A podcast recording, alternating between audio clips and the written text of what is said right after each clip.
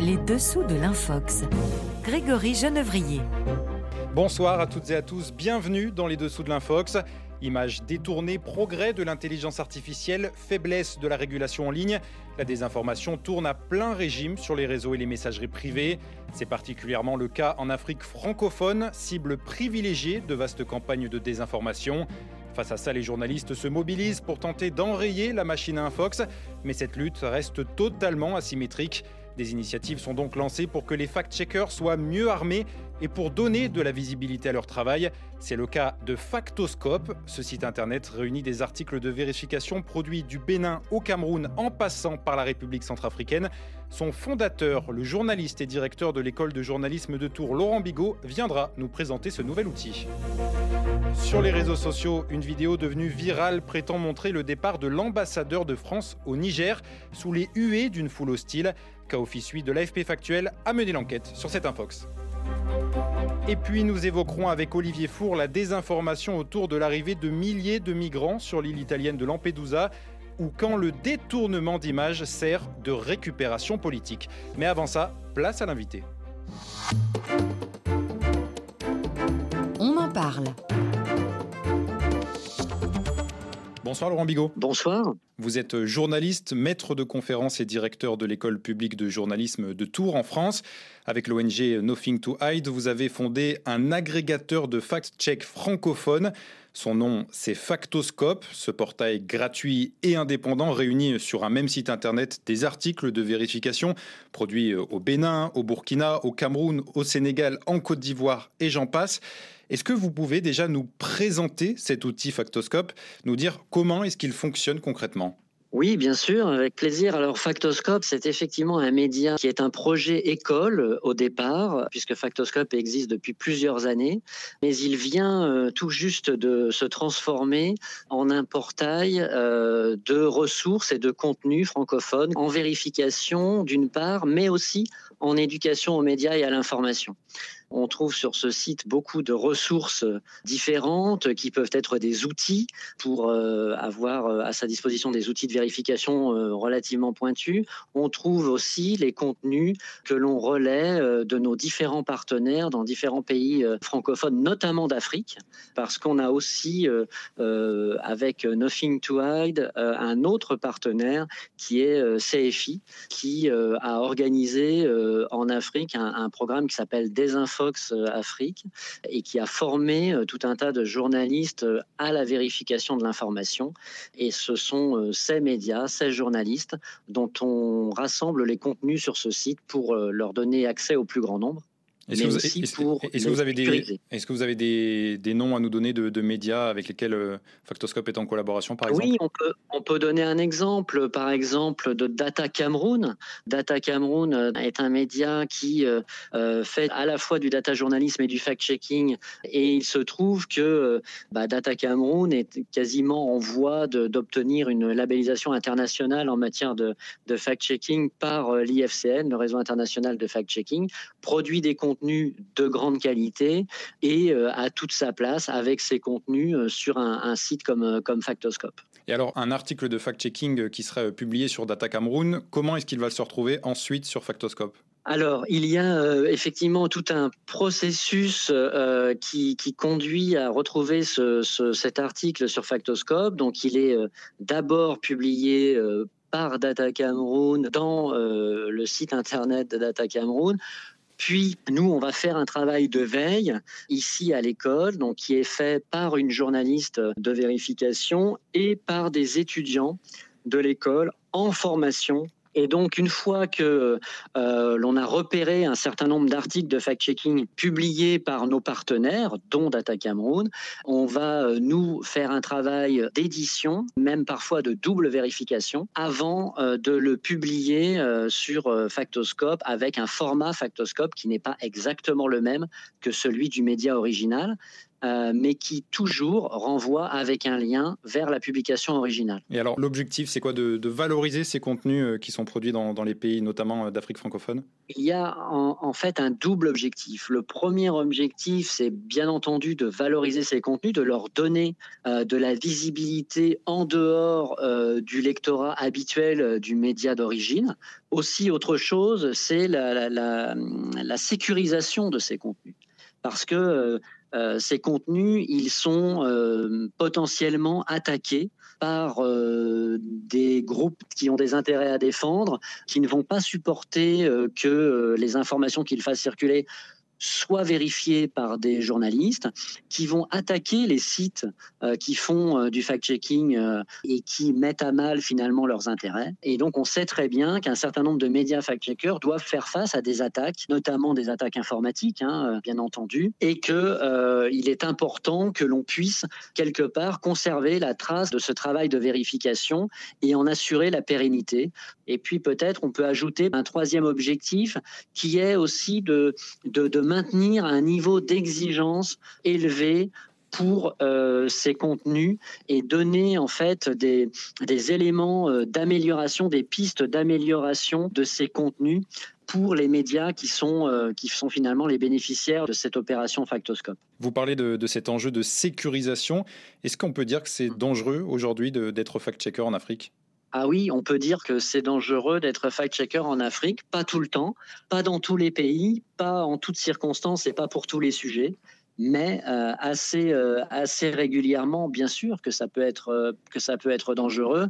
Je peux rappeler ici que pour avoir formé notamment des, des fact-checkers en, en, République centrafricaine, on a perdu, si je puis le dire ainsi, trois membres de l'équipe formée dans des circonstances, on va dire, douteuses sur le territoire centrafricain. Donc oui, je pense que ça peut être euh, un travail euh, dangereux, comme peut l'être l'investigation, hein, parce que c'est, pour une part, ça revient à faire de l'investigation journalistique, et bien entendu qu'il y a des risques quand on fait ça, parce qu'on dérange des intérêts, parce qu'on met euh, en cause des déclarations, on met en cause des informations que d'aucuns voudraient pouvoir diffuser tranquillement pour désinformer les populations. Vous l'avez dit, en plus de, réunir tous ces articles de vérification, Factoscope, c'est aussi une sorte de gros boîte à outils.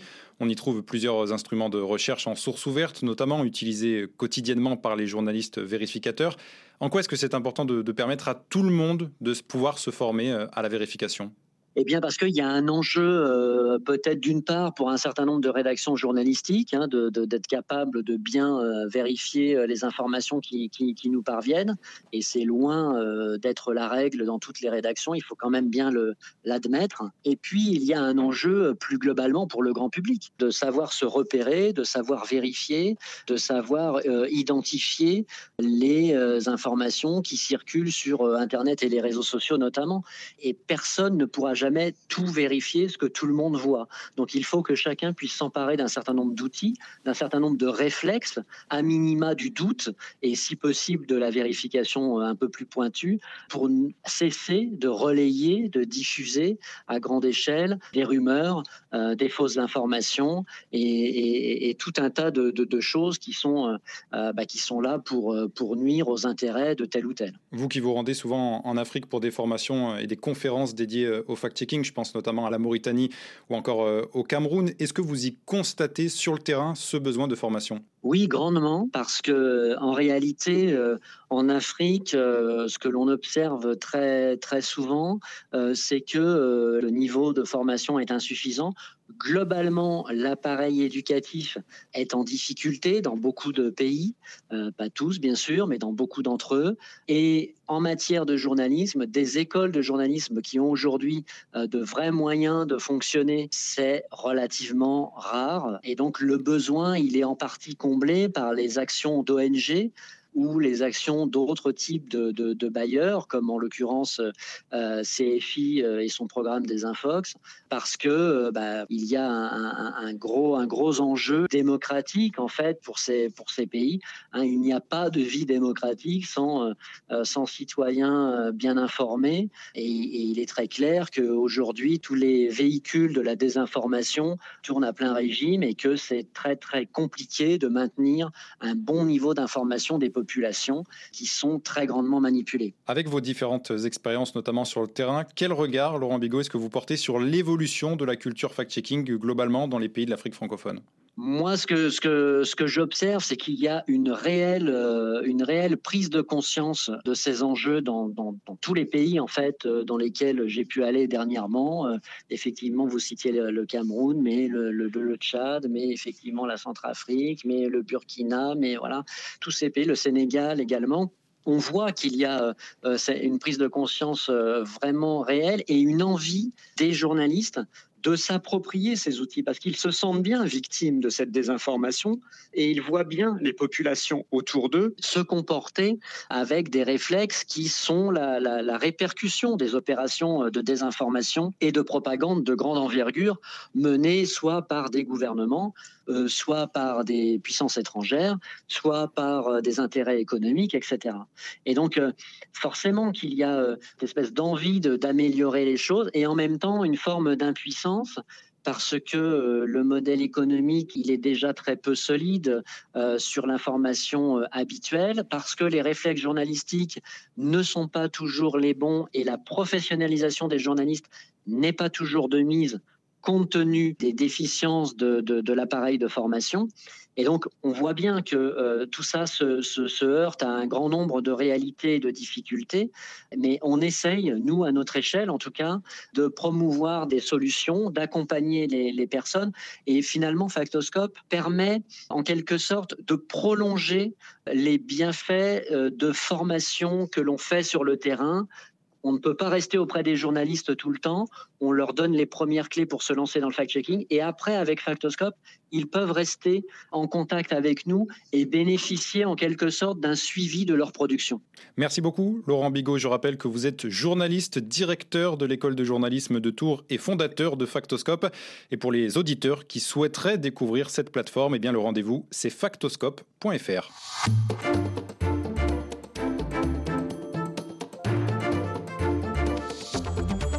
Allez cap maintenant sur le Niger où une vidéo circule énormément sur WhatsApp. Vous l'avez peut-être vu. Elle prétend montrer à tort le départ de l'ambassadeur de France à Niamey, Sylvain Ité, sous les cris de la foule. Kaofi Sui, journaliste à Abidjan pour l'AFP Factuel, a enquêté sur cette infox. Vérification faite. Bonsoir Kaofi. Bonsoir Grégory, bonsoir aux auditrices et auditeurs de RFI. La crise diplomatique entre Paris et Niamey à la suite du renversement du président nigérien Mohamed Bazoum fin juillet continue d'alimenter une vague de désinformation au Niger. La dernière infox en date fait état du départ de l'ambassadeur de France. Oui, Grégory, un départ de l'ambassadeur de France au Niger sous les huées d'une foule hostile et pour la plus grande joie de centaines d'internautes qui, dans leurs commentaires, félicitent la junte au pouvoir à Niamey. Pour rappel, le 15 août 2023, les nouvelles autorités nigériennes ont annoncé l'expulsion immédiate de Sylvain Ité, ambassadeur de France au Niger, lui donnant 48 heures pour quitter le pays. En réponse à cet ultimatum, la France a déclaré que la junte nigérienne n'avait aucune autorité pour formuler cette demande et a ignoré le délai fixé par les chefs militaires. Ce bras de fer entre Paris et Niamey a déjà servi de prétexte à la publication d'un Fox sur les réseaux sociaux. Que nous montre cette vidéo dont vous nous parlez aujourd'hui, Kaofi? La vidéo virale qui fait le tour des réseaux sociaux, on entend la foule hurler à l'endroit d'un homme, voleur, voleur. L'homme s'engouffre dans un véhicule qui démarre aussitôt. Pour savoir si l'homme sur la vidéo est bien l'ambassadeur Sylvain Ité, sortant de l'ambassade de France à Niamey, la rédaction d'AFP Factuel a combiné trois techniques. Une recherche d'images inversées, la géolocalisation des bâtiments sur la vidéo et une analyse d'images. Trois techniques qui vous ont permis de démontrer que la vidéo a été enregistrée au Gabon et non pas au Niger. La recherche par image inversée et l'analyse d'images nous permettent de constater que l'homme sur la vidéo n'est pas l'ambassadeur Sylvain Ité, mais plutôt Lee White. Il s'agit d'un citoyen britannique établi depuis plusieurs décennies au Gabon. Il a été nommé ministre des Forêts du Gabon par l'ex-président Ali Bongo.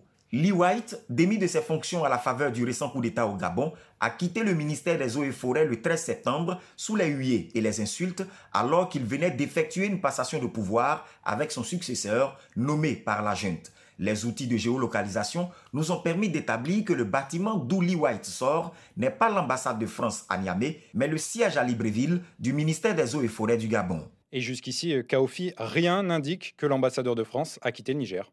Oui, à date de publication de l'article d'AFP Factuel le 19 septembre 2023, l'ambassadeur de France au Niger se trouvait toujours dans les locaux de l'ambassade à Niamey. Le 15 septembre 2023, le président français Emmanuel Macron a accusé la junte de retenir en otage l'ambassadeur Sylvain Ité. Merci beaucoup, Kao Fissui. On retrouve votre enquête plus en détail sur le site de l'AFP Factuel.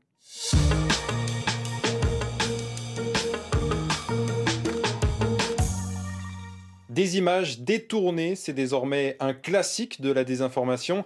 Cette semaine, justement, après l'arrivée de milliers de migrants sur l'île italienne de Lampedusa, de nombreuses vidéos sorties de leur contexte circulent sur les réseaux. Bonsoir Olivier Four. Bonsoir. Journaliste pour la cellule de vérification de RFI, vous vous êtes penché sur ce déferlement de contenu hostile et d'infox destiné à rejeter l'accueil des migrants subsahariens en Europe et aussi à décrédibiliser l'action des ONG qui leur viennent en aide. Oui, euh, on s'est penché sur une vidéo qui est devenue virale. Elle a été postée après l'arrivée d'environ 8000 migrants sur l'île italienne de Lampedusa. C'est une séquence de 45 secondes sur laquelle on voit des jeunes femmes danser avec des migrants. En fait, ce sont des bénévoles qui apparaissent à l'écran et elles viennent en aide à des ressortissants subsahariens au rythme d'une sono. Alors cette vidéo en a fait sourire certains, avec euh, des commentaires un brin moqueur, mais il faut souligner qu'elle a été visionnée plus de 3 millions de fois. Et cette vidéo est reprise essentiellement sur des comptes proches de l'extrême droite européenne, au premier rang desquels le compte X de Paul Golding. Alors qui est Paul Golding? C'est le leader d'un parti d'extrême droite en Angleterre. Britain First, c'est le nom de ce parti. Le leader de cette formation commente la vidéo en qualifiant les ONG de traîtres qui font la fête avec, je cite, les envahisseurs et il ajoute le hashtag Lampedusa. Et le problème, Olivier, c'est que tout ça, eh bien, ça ne se passe pas du tout à Lampedusa. Et non, et en fait, ça, on aurait presque pu le voir au premier coup d'œil, tout simplement parce qu'on sait que la météo était très bonne en Méditerranée centrale le jour de l'arrivée des migrants, donc le 13 septembre, et aussi euh, dans les jours qui ont suivi. Or, sur la vidéo, on voit que le ciel est bas, qu'il fait gris, et la végétation, par ailleurs, n'est absolument pas méditerranéenne. Donc ça, euh, ça ne correspond pas à ce qu'on aurait pu trouver à Lampedusa. C'était presque évident, mais en fait, euh, les sympathisants de la sphère d'extrême droite ont surtout profité de l'occasion pour diffuser euh, leurs messages haineux, euh, de la propagande et un narratif correspondant à leurs objectifs politiques. Tout ça en surfant sur l'émotion suscitée par l'arrivée en masse de ces migrants à Lampedusa. Mais alors finalement, est-ce qu'on sait d'où vient cette vidéo? Oui, bien sûr, et Paul Golding, lui aussi le sait, car dès le lendemain, il écrit finalement sur son compte X, il s'avère que cette vidéo a été tournée en France probablement dans la région de Calais et donc pas à Lampedusa. Effectivement, à y regarder de plus près, on s'aperçoit que les bénévoles portent des chasubles sur lesquels on peut lire Calais for Care. Calais for Care, c'est le nom d'une organisation caritative gérée par des volontaires qui fournit de l'aide euh, aux réfugiés vivant au Royaume-Uni, euh, dans le nord de la France et en Belgique, mais pas sur l'île de Lampedusa. Sur leur site internet, on peut lire Nous croyons en une société britannique juste et tolérante et plaidons pour une attitude accueillante et inclusive envers les réfugiés. On imagine bien que ce n'est pas le genre de discours qu'apprécie euh, Paul Golding et ses militants. Et d'ailleurs, si on procède maintenant à une recherche inversée, on s'aperçoit que cette vidéo a déjà été publiée, c'était le 25 août dernier, et là encore, c'était par Britain First, le parti d'extrême droite en Angleterre en employant dans les commentaires les mêmes formulations pour dénigrer l'action des ONG qui viennent en aide aux migrants. On est donc là face à un cas flagrant de désinformation et surtout de récupération à des fins politiques. Merci à vous, Olivier Four, journaliste pour la cellule de vérification de RFI. Les dessous de l'Infox, c'est fini pour aujourd'hui, mais vous pouvez nous retrouver sur le site rfi.fr, rubrique Stop l'Infox. N'hésitez pas aussi à nous rejoindre sur notre groupe WhatsApp. Pour ça, il suffit de nous envoyer un message au plus 33 6 08 94 93 05. Merci à notre invité et à nos chroniqueurs, ainsi qu'à Claude Battista à la réalisation de cette émission. Rendez-vous la semaine prochaine et avant ça, place à l'information sur RFI.